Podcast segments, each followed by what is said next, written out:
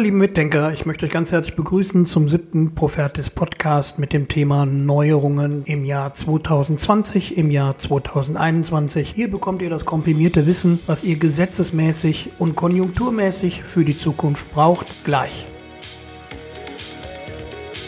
Ja, herzlich willkommen zurück zum Immobilienmakler Podcast, dem Profertis Podcast mit dem Thema Neuerungen der Immobilienbranche im Jahr 2020 und 2021. Wir setzen uns damit auseinander, was Neues auf euch zukommt, was sich entwickelt und wie es sich entwickelt. Mein Name ist Oliver Nettekoven und ich darf euch ganz herzlich begrüßen und ich darf euch auch durch diesen Podcast geleiten und euch die ein oder andere Erklärungen zu Neuerungen geben. Ja, welche Neuerungen kommen im Jahr 2021, 2020 sich auf uns zu? Was haben wir zu erwarten? Welche konjunkturelle Situation liegt nach der Corona-Krise vor? Alles das werden wir in diesem Profertis-Podcast relativ gründlich besprechen. Mein Name ist Oliver Hinterkoven und ich möchte euch ganz herzlich begrüßen und durch diesen Podcast geleiten. Wir beginnen auch direkt mit den Änderungen bzw. den Neuerungen im Jahr 2020, 2021. Hier müssen wir ganz deutlich über die Corona-Krise, über die Preisentwicklung am Immobilienmarkt bezogen auf die Corona-Krise sprechen. Wir müssen untersuchen, was hat Corona mit den Immobilienpreisen getan, was hat eben Corona für einen Einfluss auf Mietwohnungen und Verkaufsobjekte. Das wird der erste Punkt sein der Neuerungen. Der zweite wird die Grundsteuerreform sein. Hier habt ihr wahrscheinlich verfolgt, dass es neue Grund Grundsteuermodelle gibt. Wir werden diese Grundsteuermodelle erklären, die Vor- und Nachteile herausarbeiten und euch darüber in Kenntnis setzen, was ihr bezogen auf euer Bundesland wahrscheinlich zu erwarten habt und was ihr euren Kunden erklären könnt. Das dritte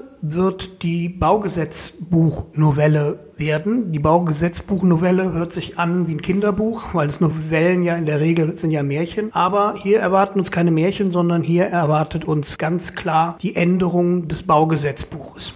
Als viertes sprechen wir über die Änderungen ab dem 1.11.2020 bezogen auf das Gebäudeenergiegesetz. Hier tut sich im Jahre 2020 noch eine ganze Menge und ich bin der Meinung, ihr solltet wissen, was sich tut. Als weiteren Punkt haben wir die Sonderabschreibungen für den Mietwohnungsneubau mit ins Programm genommen, bezogen auf die Neuerungen. Auch die werden wir jetzt gleich erklären. Als weitere Neuerung werden wir das Mietrecht, die Mietpreisbremse, das Mietanpassungsgesetz besprechen. Was tut sich dort? Was hat sich getan? Was ändert sich zukünftig ab 2021 für euch? Ich setze euch darüber in Kenntnis gleich. Als vorletzten Punkt werden wir die WEG-Reform und das Wohnungseigentumsmodernisierungsgesetz, ihr merkt, äh, es ist schon schwierig auszusprechen, besprechen und die damit einhergehenden Neuerungen im Jahr 2020 und 2021. Und als letzten Punkt kann ich euch die neue Immowert V ans Herz legen oder beziehungsweise erklären, was ändert sich bezogen auf die Immowert V, was wird als Neuerung dazukommen, was wird wahrscheinlich wegfallen, welche Gesetzgebungen ändern sich sich und welche Neuerungen kommen dazu. Als erstes haben wir untersucht, wie sich die Preise bezogen auf Mietwohnungen, bezogen auf die Corona-Krise entwickeln. Wie haben sich die Mietpreise entwickelt? Wie sieht es mit Mietausfällen aus? Alles das haben wir untersucht. Das ist also folgendermaßen, dass es keine gravierenden Auswirkungen auf die Preisentwicklung im Mietwohnungsmarkt gibt. Das hängt hauptsächlich damit zusammen, dass auch weiterhin eine hohe Nachfrage an Mietwohnungen, insbesondere in den Großstädten, besteht. Allerdings rechnen wir im dritten und vierten Quartal bezogen auf die Corona-Krise mit Mietausfällen, die daraus resultieren, dass Menschen ihren Arbeitsplatz verloren haben und dementsprechend keine Miete mehr bezahlen können. Das könnte allerdings Vermögens durch Gutverdiener, die in Immobilien anlegen wollen, kompensiert werden und diesbezüglich Mietausfälle ausgleichen würden. Das wird aber abzuwarten sein. Wir erwarten auf jeden Fall Mietausfälle und dementsprechend keine konjunkturellen Einwirkungen. Als zweite gravierende Änderung oder Neuerung im Jahr 2020 haben wir die Grundsteuerreform mit reingenommen. Das Bundesverfassungsgericht hat im April letzten Jahres die bisherige Grundsteuer für verfassungswidrig erklärt. Ende 2019 hatte der Bund ein neues Grundsteuergesetz verabschiedet. Das verabschiedete Bundesmodell beinhaltet neben der Grundstücksfläche und den Bodenrichtwert auch noch die Immobilienart, Netto-Kaltmiete, Gebäudefläche, und Gebäudealter. Die Bundesländer können jedoch von diesem Modell durch die sogenannte Öffnungsklausel abweichen, wenn sie eigene Gesetze verabschieden. Dafür haben die Bundesländer bis zum 31.12.2024 Zeit, eine Grundsteuerreform durchzusetzen, Schleswig-Holstein beispielsweise hat sich zwischenzeitlich für das Bundesmodell entschieden. Berlin möchte dieses ebenfalls umsetzen. Um euch aber wirklich auch darüber in Kenntnis zu setzen, wie die einzelnen Grundsteuermodelle aussehen, steigen wir jetzt in die einzelnen Grundsteuermodelle ein. Da wäre zum einen das Bodenwertmodell. Das Bodenwertmodell wird allen allein die Grundstücksfläche mit den Bodenrichtwerten für die Höhe der Steuern zugrunde gelegt. Aktuell favorisiert Nordrhein-Westfalen dieses Modell. Baden-Württemberg hat einen Gesetzesentwurf für die modifizierten Bodenwertmodelle eingereicht. Positiv ist der geringere administrative Aufwand, da die Gebäudebewertung entfällt. Positiv ist ebenfalls Investitionsanreiz, da die Grundstückseigentümer bei Ausbau oder Sanierung keine höhere Grundsteuerbelastung erwarten müssen. Negativ dagegen ist, für geringwertig bebaute Grundstücke entstehen höhere Belastungen und es werden Bodenrichtwerte benötigt, die jedoch nicht immer in ausreichender Qualität vorhanden sind. Des Weiteren erkennen wir dann das Kostenwertmodell. Das Kostenwertmodell wird, da werden die Bodenrichtwerte sowie die Herstellungskosten für die Gebäude zur Bewertung eines Grundstücks herangezogen. Ursprünglich hatten 14 oder 16 Bundesländer außer Bayern und Hamburg für dieses Modell gestimmt. Positiv daran ist die Heranziehung mehrerer Maßstäbe. Das könnte gerecht erscheinen. Das Positive ist ebenfalls hohes Auftragsvolumen für Gutachter. Negativ dagegen, es werden Bodenrichtwerte benötigt, die jedoch nicht immer in ausreichender Qualität vorhanden sind, denn diese müssen ja auch überarbeitet werden und in aktueller Form vorliegen. Negativ ebenfalls ist, dass die Eigentümer, die sich zu hoch bewertet fühlen, die könnten klagen. Also es könnten gerichtliche Schritte auf uns zukommen. Und als dritter Punkt negativ wäre die zusätzlichen Personalkosten, die in der jeweiligen Behörde zur Umsetzung benötigt werden. Als drittes wäre dann das Flächenmodell zu nennen. Das Flächenmodell, da wird die reine Fläche von Grundstücken und Gebäuden für die Höhe der Steuern zugrunde gelegt. Dieses Modell wird insbesondere in Bayern, Hamburg und Niedersachsen favorisiert. Diesbezüglich gibt es folgende positive Erscheinungen bei diesem Flächenmodell. Das Flächenmodell ist ein relativ bürokratiearmes Modell. Also hier fällt wenig Bürokratie an. Und das Modell ist leicht verständlich. Also auch für Nichtfachleute wie ihre Kunden ist es leicht verständlich und dementsprechend leicht umsetzbar und besonders leicht erklärbar.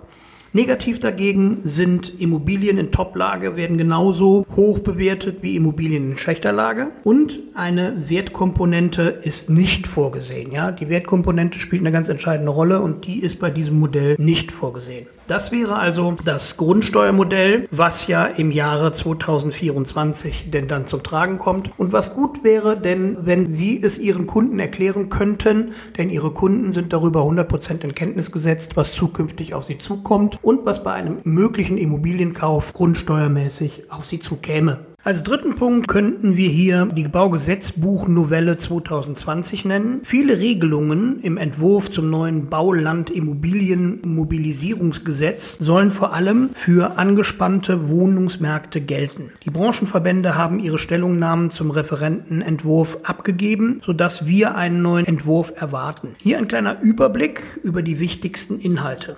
Zum ersten gibt es erweitertes Vorkaufsrecht für Kommunen. Kommunen sollen dort, wo ein Mangel an Wohnraum herrscht, ein Vorkaufsrecht für unbebaute Grundstücke erhalten. Gleichzeitig dürfen sie die Eigentümer solcher Grundstücke verpflichten, darauf Wohnungen zu bauen. Zum Zweiten erschwerte Umwandlung in Eigentumswohnungen. Die Umwandlungsbremse. Den Bundesländern soll die Möglichkeit gegeben werden, Gebiete zu bestimmen, in denen eine Umwandlung von Miet- und Eigentumswohnungen ausschließlich mit Genehmigungen der zuständigen Behörde möglich ist. Diese Regelung ist auf fünf Jahre befristet. Eine Genehmigung soll dann untersagt werden, wenn für sie die Bevölkerung nicht ausreichend Mietwohnungen zur Verfügung stehen. Als dritten Punkt eine vereinfachte Erteilung von Baugenehmigungen, auch im Innenbereich. In Gebieten mit angespanntem Wohnungsmarkt sollen Baugenehmigungen bis Ende 2024 einfacher erteilt werden können. Dabei darf im Einzelfall auch von den Bestimmungen des örtlichen Bebauungsplans abgewichen werden. Und das ist natürlich ein erheblicher Fortschritt für Bauträger und auch Bauherren. Und last but not least, der vierte Punkt, grüne Infrastruktur in Städten und Gemeinden. Die Bedeutung grüner Infrastruktur für den Klimaschutz wird ausdrücklich hervorgehoben.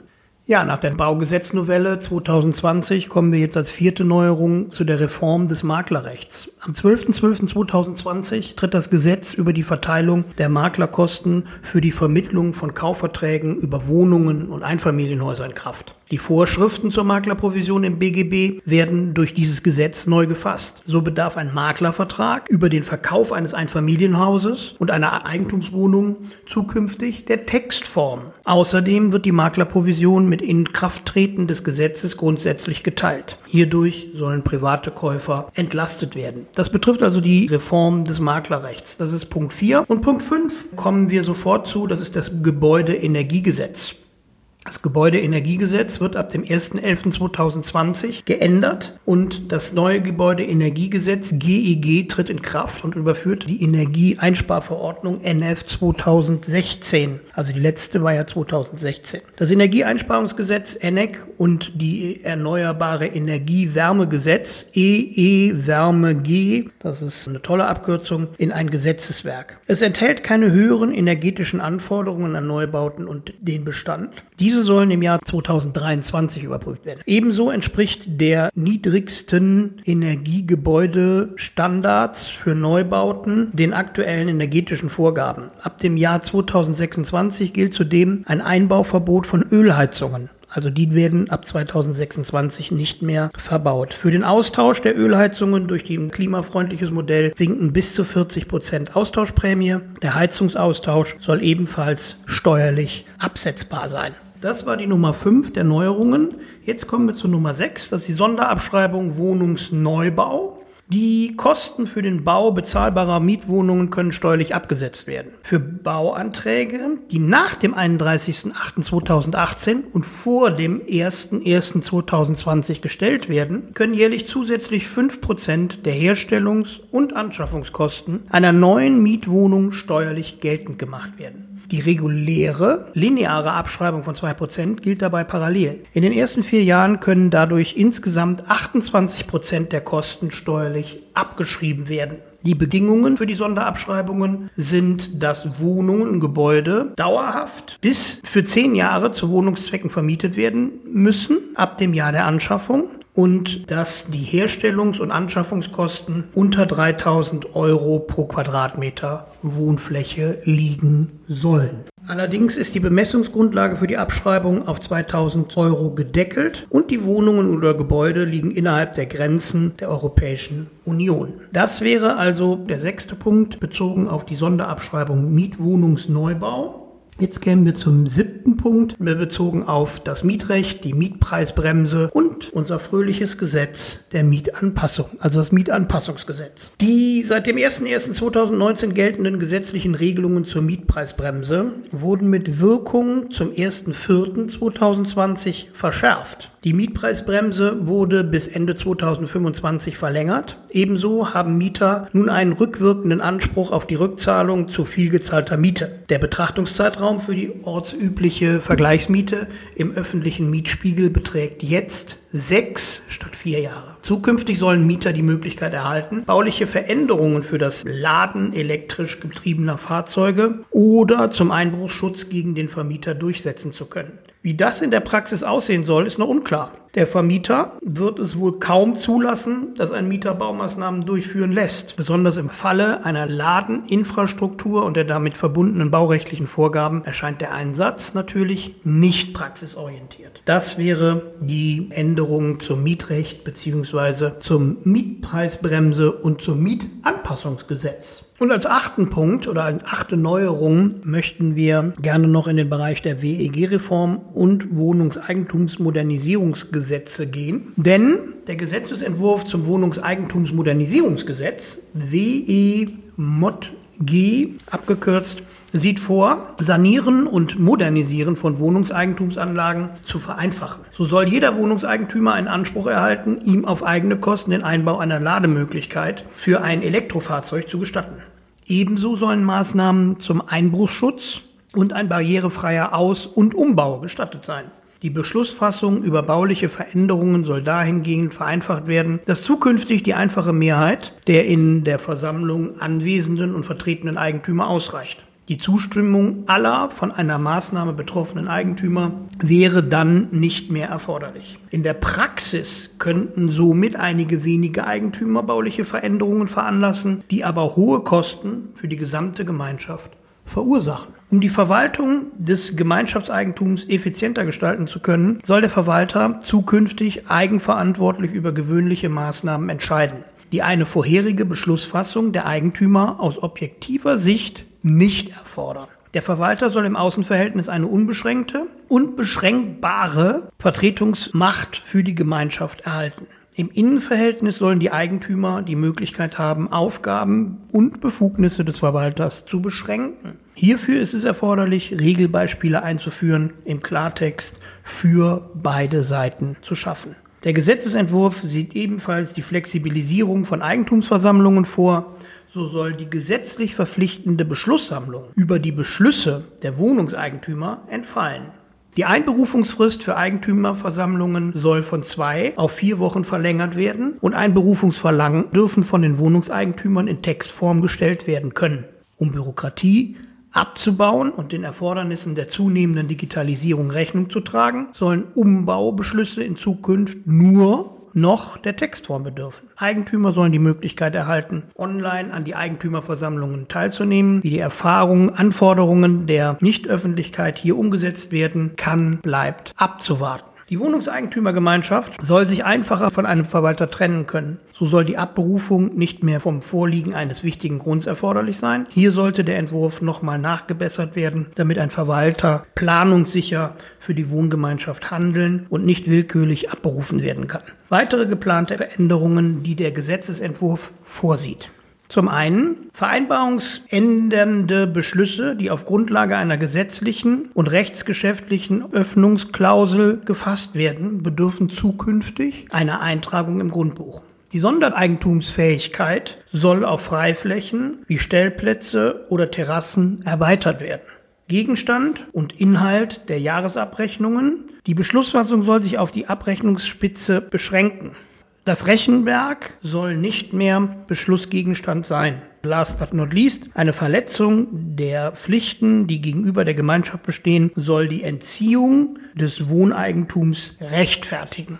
Das sind die Neuerungen bezogen auf die WEG-Reform und das Wohnungseigentumsmodernisierungsgesetz. Ich bitte darum um Verständnis, dass ich die abgelesen habe, weil ich sie zum einen nicht alle auswendig kenne und sie so umfangreich sind, dass ich sie ablesen musste. Deswegen kommt meine mangelnde Betonung manchmal zustande, weil ich diese Dinge als achten Punkt Ihnen präsentiert habe, aber abgelesen habe. Ja, beim neunten Punkt und letzten Punkt muss ich nicht ablesen, denn mit der neuen Immowert V bin ich bereits in Berührung gekommen. Die neue Immowert V wird zukünftig ja die einzelnen Gesetzgebungen, die wir vorher hatten, vertreten oder ersetzen. Hintergrund ist, dass die Ertragswertrichtlinie und die Sachwertrichtlinie und die Immowert V 2012 war die letzte, glaube ich, ja, jetzt zusammengefasst werden in eine ganz neue Immowert V 21 und dafür liegen jetzt beziehungsweise schon ab 2021 Ergänzungen beziehungsweise Änderungen vor und die möchte ich Ihnen auch kurz wie folgt vorlesen. Für die Gesamtnutzungsdauer baulicher Anlagen gelten zukünftig vorgegebene Grundwerte. Anstelle von wirtschaftlichen Restnutzungsdauern wird zukünftig der Begriff Restnutzungsdauer verwendet. Die Schärfung des Begriffs erfolgt zur Klarstellung, dass keine Notwendigkeit besteht, neben der wirtschaftlichen Restnutzungsdauer eine weitere Restnutzungsdauer zu ermitteln. Wir hatten begrifflich bisher die wirtschaftliche Restnutzungsdauer und die Restnutzungsdauer und das reduziert sich jetzt eben nur noch auf die Restnutzungsdauer, denn bei einem Gebäude gibt es nur eine Restnutzungsdauer und die ist denn dann eben hier festgelegt. Anders als bisher soll dem Modernisierungsgrad zur Berechnung der Restnutzungsdauer zukünftig eine größere Bedeutung zukommen. Also der Modernisierungsgrad, den ein potenzieller Eigentümer an seiner Immobilie vorgenommen hat, soll insofern modernisiert werden. Für diese Zwecke wird die bisherige Tabelle zum Modernisierungsgrad umgedreht. Durch sachverständige Einschätzung kann nunmehr eine grobe Zuordnung zu einem Modernisierungsgrad erfolgen, aus dem sich dann die Gesamtpunktzahl ableiten lässt. Ebenfalls ist als Neuerung vorgesehen oder wird durchgesetzt, für die einzelnen Wertermittlungsverfahren werden wesentliche Verfahrensschritte vorgegeben, damit eben diesbezüglich keine Abweichungen mehr herrschen und auch keine Diskussionspunkte mehr entstehen bezogen auf ein Gutachten und ein Gegengutachten. Deswegen werden die Verfahrensschritte zukünftig vorgeschrieben. Der Grundsatz der Modellkonformität wird eingeführt. Konkret bedeutet das, wenn man Daten im Rahmen einer Wertermittlung verwendet, sollte man wissen, woher sie stammen und auf welche Datengrundlage sie ermittelt wurden. Nur so ist eine sachgerechte Verwendung sichergestellt. Natürlich muss jeder Gutachter dieselben Daten verwenden und muss sich auch auf dieselben Daten beziehen. Das ist klar. Bei den Bewirtschaftungskosten handelt es sich bisher um die auf dem jeweiligen Grundstücksmarkt üblichen Kosten zur ordnungsgemäßen Bewirtschaftung. Zukünftig sollen gegebenenfalls auch besondere Einbauten zusätzlich berücksichtigt werden. Wertbeeinflussende Rechte und Belastungen müssen vollumfänglich gewürdigt werden. Besondere objektspezifische Grundstücksmerkmale, zum Beispiel Überarbeitung und außergewöhnlicher Zustand, werden durch marktübliche Zu- und Abschläge berücksichtigt. Die neue Immowert V tritt ab dem 01.01.2021 in Kraft. Und natürlich sind die Änderungen wichtig, die ich gerade vorgelesen habe, aber Sie sollten sich eigentlich merken, dass die Ertragswertrichtlinie und die Sachwertrichtlinie und die Immowert V denn jetzt gebündelt werden zukünftig zur Immowert V 2021. Ja, das waren in den letzten 20 Minuten die größten Neuerungen betreffend auf die einzelnen Gesetzgebungen, was die Neuerungen der Immobilienbranche betrifft, bezogen auf das Jahr 2020 und 2021. Wir haben diese zusammengestellt für Sie und Ihnen jetzt präsentiert, weil wir denken, dass das Ihren Alltag als Immobilienmakler vereinfacht, wenn wir sie zusammenstellen und Ihnen erklären, als wenn sie das selber tun. Wir wünschen Ihnen für die Zukunft ein gutes Gelingen, eine gute Hand bei Immobilienaufträgen und ein gutes Durchkommen durch den Rest der Corona-Krise. Und wir sind immer nur eine E-Mail entfernt, denn wenn Sie uns eine E-Mail schreiben sollten unter info@profertis.com werden Sie auf jeden Fall Nachricht erhalten bezogen aus diesem Podcast auf Neuerungen im Jahre 2021 und 2020 bezogen auf die Immobilienbranche. Wir wünschen Ihnen alles Gute und wir würden uns freuen, wenn Sie den Kanal abonnieren würden. Bis bald. Alles Gute. Tschüss.